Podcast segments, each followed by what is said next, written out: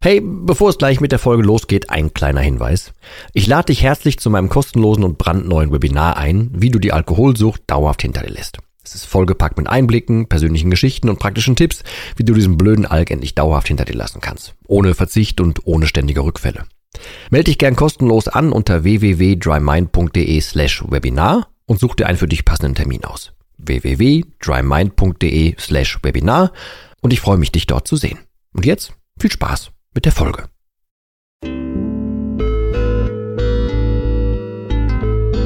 Nüchtern betrachtet. Der Nie wieder Alkohol Podcast.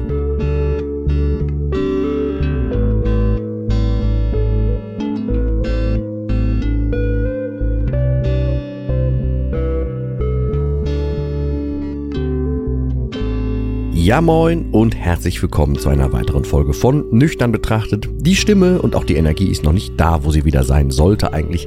Aber ich hoffe, es geht trotzdem äh, und dafür bin ich ja wenigstens im normalen Zeitrahmen, so dass es normal freitags 18 Uhr hier weitergeht. Ähm, sollte ich zwischendurch husten, niesen müssen. Ich hoffe, dass ich kann das rausschneiden. Sollte mal irgendwie ein, ein Satz etwas komisch weitergehen, dann mag es wohl daran liegen. Ich versuche es aber ohnehin, ohnehin zu kriegen. Ähm, es geht, wie letztes Mal schon angekündigt, um etwas aus dem Bereich der Co-Abhängigkeit. Und hätte ich früher, ähm, oder hätte man mir früher gesagt, dass es so viel Nachfrage beziehungsweise so viel ähm, Fragen dazu und so viel Lebensgeschichten aus diesem Bereich gibt, also aus dem Bereich der Co-Abhängigkeit, ich hätte das nicht für möglich gehalten. Ich bin auch wirklich kein Experte für äh, das Thema Co-Abhängigkeit. Ich verweise da immer auf Julia Maria Kessler, aber eben mit dieser Julia Maria Kessler habe ich mehrfach schon sprechen dürfen, auch hier im Podcast und auf YouTube und so. Ähm, und da ist mir klar geworden, dass für Co-Abhängige die Sichtweise des Trinkenden auch etwas eher Fremdes ist oder es auch gut tut, um zu verstehen, warum der Trinkende sich denn so verhält.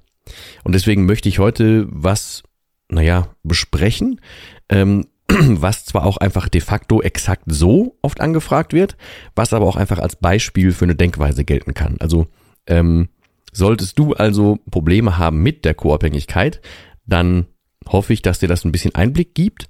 Wenn du selber der Part bist, der trinkt und in der Beziehung hängst, dann kannst du das vielleicht auch für dich mitnehmen und, äh, und siehst, dass du da vielleicht, ähm, naja, mehr anrichtest, als du vielleicht denkst. Ähm, und es geht um eine ganz, ganz simple, ganz, ganz simple Sache, die aber symptomatisch für mehr steht, für meine Begriffe, zumindest aus meiner heutigen Sicht. Und zwar, ähm, ganz oft wird vom Trinkenden etwas versprochen und nachher nicht gehalten.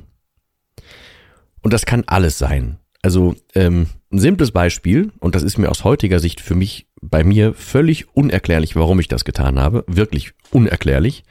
Ähm, zumal ich heutzutage komplett anders ticke und ich jede Minute schätze, die ich haben darf. Damals ähm, hat dann zum Beispiel meine Ex-Frau irgendwann gesagt, ey, komm, wir schnappen uns nachher den kurzen, da war der gerade so noch, also noch Kinderwagenalter. Komm, wir gehen raus und gehen spazieren mit dem. Dann fand ich die Idee gut und habe dann auch gesagt, na klar, bin ich dabei. Ähm, und ob ich da jetzt zu viel zu tun hatte, ob ich nicht viel zu tun hatte, so oder so, ich habe dann immer gesagt, ja klar, dann arbeite ich vor, dann kriege ich das hin. Das hieß, ich konnte mich dann vorher dann schon zurückziehen, um zu trinken. Um, also deswegen habe ich natürlich gesagt, ich habe irgendwie zu viel zu tun oder jetzt gerade noch alles so eng oder so und so und so haben wir uns natürlich auf eine Uhrzeit verabredet, weil wir spazieren gehen wollten, irgendwie angepasst an den Mittagsschlafrhythmus vom Kurzen zum Beispiel. Ähm, und habe ich halt so auf dieses, naja, diese Uhrzeit hingetrunken, sag ich mal.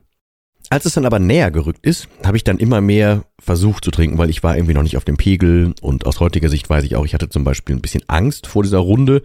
Dann hätte ich mich ja in Ruhe mit meiner Ex-Frau beschäftigen müssen zum Beispiel oder auch mal mit mir beschäftigen müssen oder es hätte sein können, dass irgendwelche Nachfragen kommen. Das wollte ich ja alles nicht, war mir irgendwie un, also unangenehm aus heutiger Sicht. Damals weiß ich nicht, ob, ich, ob mir das bewusst war. Ähm, ich habe mich dann mit Sicherheit irgendwie gegen gesträubt, ähm, heutzutage weiß ich psychologisch warum, aber damals habe ich dann natürlich erstmal gesagt, klar, habe ich total Bock drauf, lass uns das machen.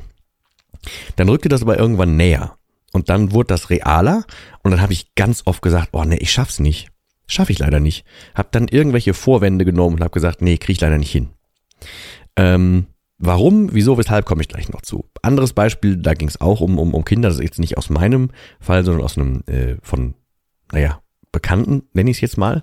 Ähm, da war es genauso, ähm, wurde auch, ging es auch um Spazierengehen oder ums Wandern zum Beispiel oder auch einfach Ausflüge als Familie. Ähm, und dann gab es zwei Varianten. Entweder wurde ein Flachmann mitgenommen und ganz offen damit umgegangen. Also nicht offen im Sinne von, ich habe ein Problem, sondern einfach mit dem Konsum.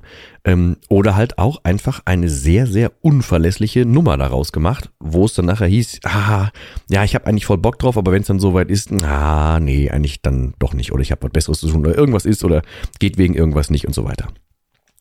Bei dem nicht trinkenden Partner kommt das natürlich als sehr, sehr unzuverlässig an. Ich habe so übrigens auch damals auf, auf Menschen aus meiner Tennismannschaft gewirkt, weil ich habe ganz oft ähm, immer dann, wenn ich irgendwie, natürlich irgendwie, wenn das noch weit weg war, habe ich Dinge zugesagt, weil ich das auch tatsächlich wollte. Und das ist ein Punkt, auf den komme ich gleich noch. habe Dinge zugesagt und habe sie aber nachher nicht eingehalten. Ich habe auch erst in Gesprächen später rausgefunden oder rausfinden dürfen, dass ähm, ich damals vielen Menschen auf den Senkel gegangen bin, eben weil ich so unzuverlässig war. Dazu muss man jetzt beide Seiten ansatzweise neutral versuchen zu verstehen.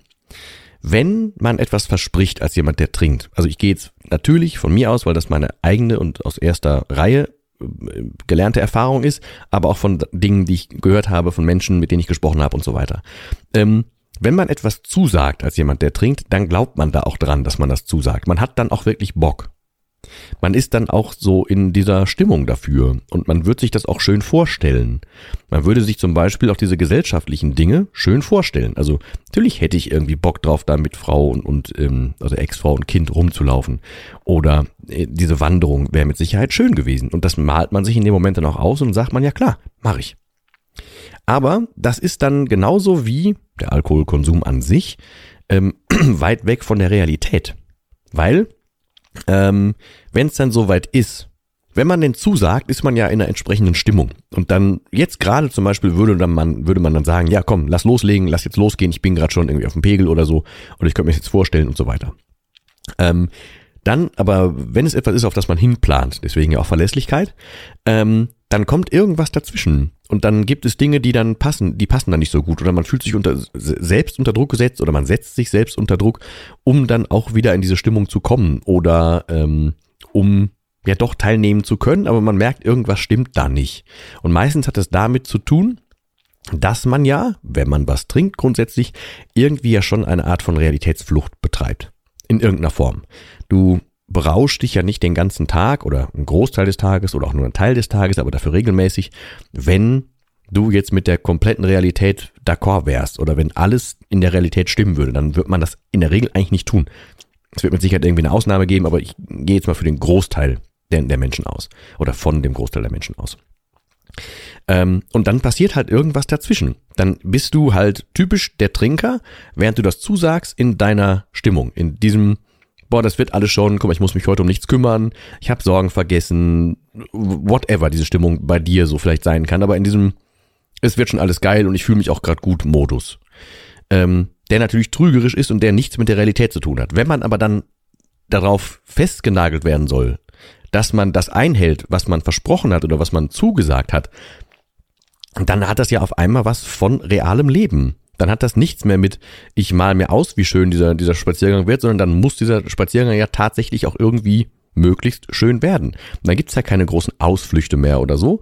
Ähm, und selbst wenn man sich ein Getränk mitnimmt, ist es völlig egal. Man nimmt auf einmal am realen Leben teil und man ist nicht mehr rein in dieser Fiktion.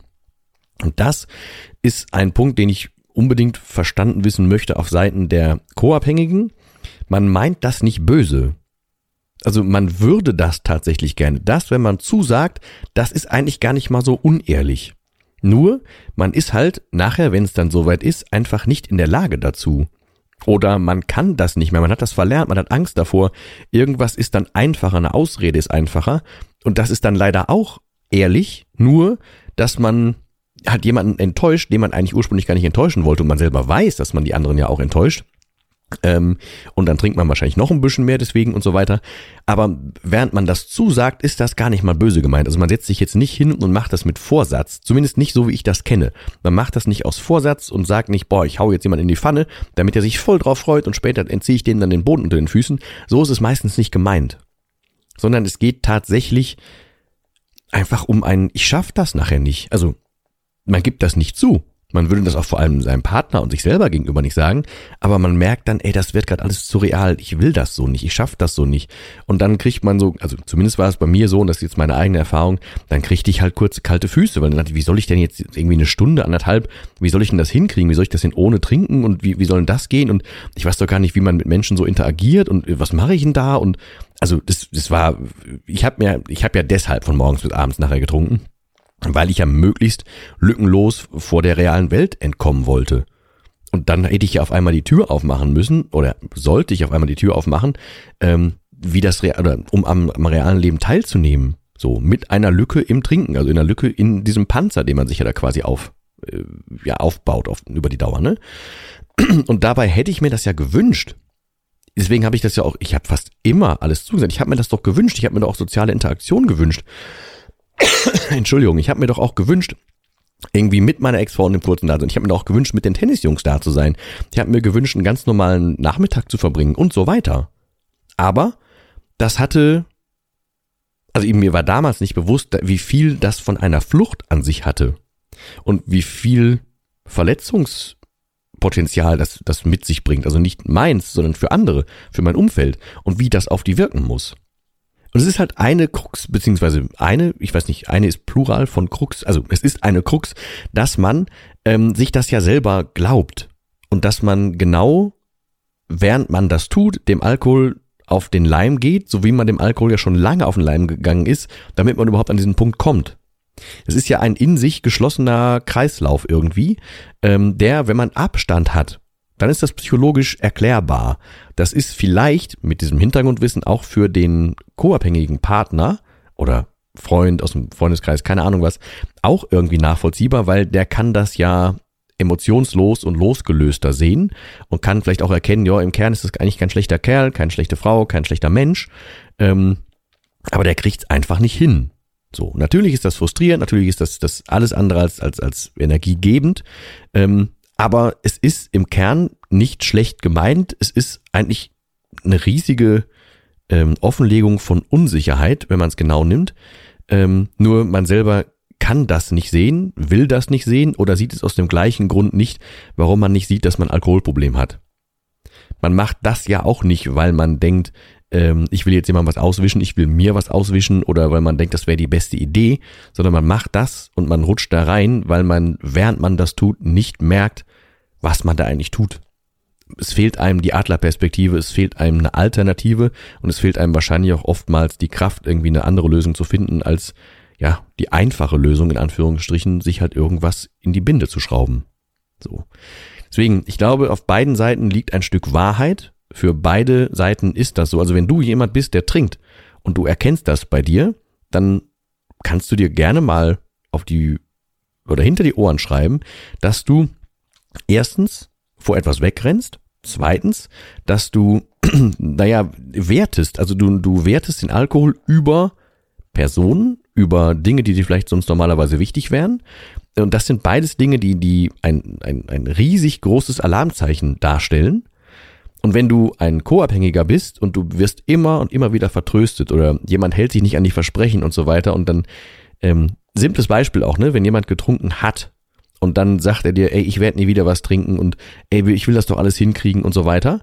Und, und dann meint der das so. Er meint das in dem Moment oder diese Person meint das in dem Moment wirklich so. Und der ist genauso enttäuscht, mindestens genauso enttäuscht wie du, wenn er es dann irgendwann nicht geschafft hat. Und dann muss er ja gegen sich, gegen dich, gegen die Versprechen und so weiter auch noch ankämpfen.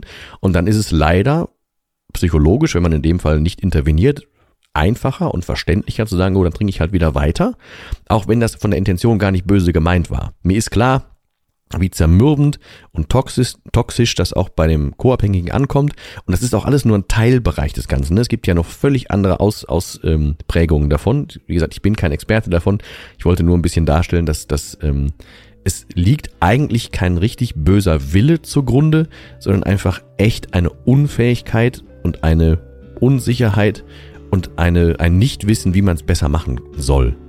Das liegt meistens zugrunde. Deswegen, ähm, vielleicht hat es irgendwie emotionslos für eine von beiden Seiten irgendwie Sinn gemacht, das jetzt hier zu hören. Ich bedanke mich auf jeden Fall für deine Aufmerksamkeit. Wir hören uns natürlich spätestens nächsten Freitag wieder.